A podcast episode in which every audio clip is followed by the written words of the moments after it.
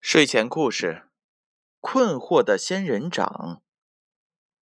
公园里，游人纷纷来到一盆仙人掌前驻足观赏。深深的绿色，橘红色的花哎呀，还有椭圆形的果实，它们结合在一起，简直太美了。我真的有这么美吗？仙人掌兴奋起来。是啊，是啊，确实一点也不夸张，真的太美了。游人们异口同声：“我要是生长出更多的仙人掌，这个世界岂不成了美的世界？”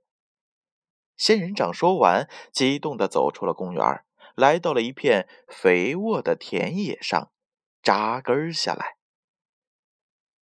一段时间之后，仙人掌长满了一块地。三年之后，仙人掌连成了一大片。眼看自己形成了一片绿色世界、橘红色花的海洋，仙人掌激动地高喊起来：“快来看呀，我成功了！快来看呀，我成功了！”人们被仙人掌的喊声惊动了，发现它长成了一大片，这块地呀，再也不能用了。于是，大家拼命的用刀切，用锄头挖，用车去碾，想尽快消除这些仙人掌。我为你们着想，想让美传遍人间，你们怎么这样对我？仙人掌困惑不解的说道，他十分的委屈。哎呀，长错地方了，长错地方了呀！你这样破坏庄稼。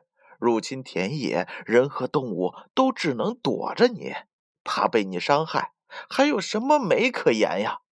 人们没好气儿的回答道：“是啊，这仙人掌浑身是刺儿，如果长在花盆里也就算了，拿它可以当做观赏，说美呢倒是也很美。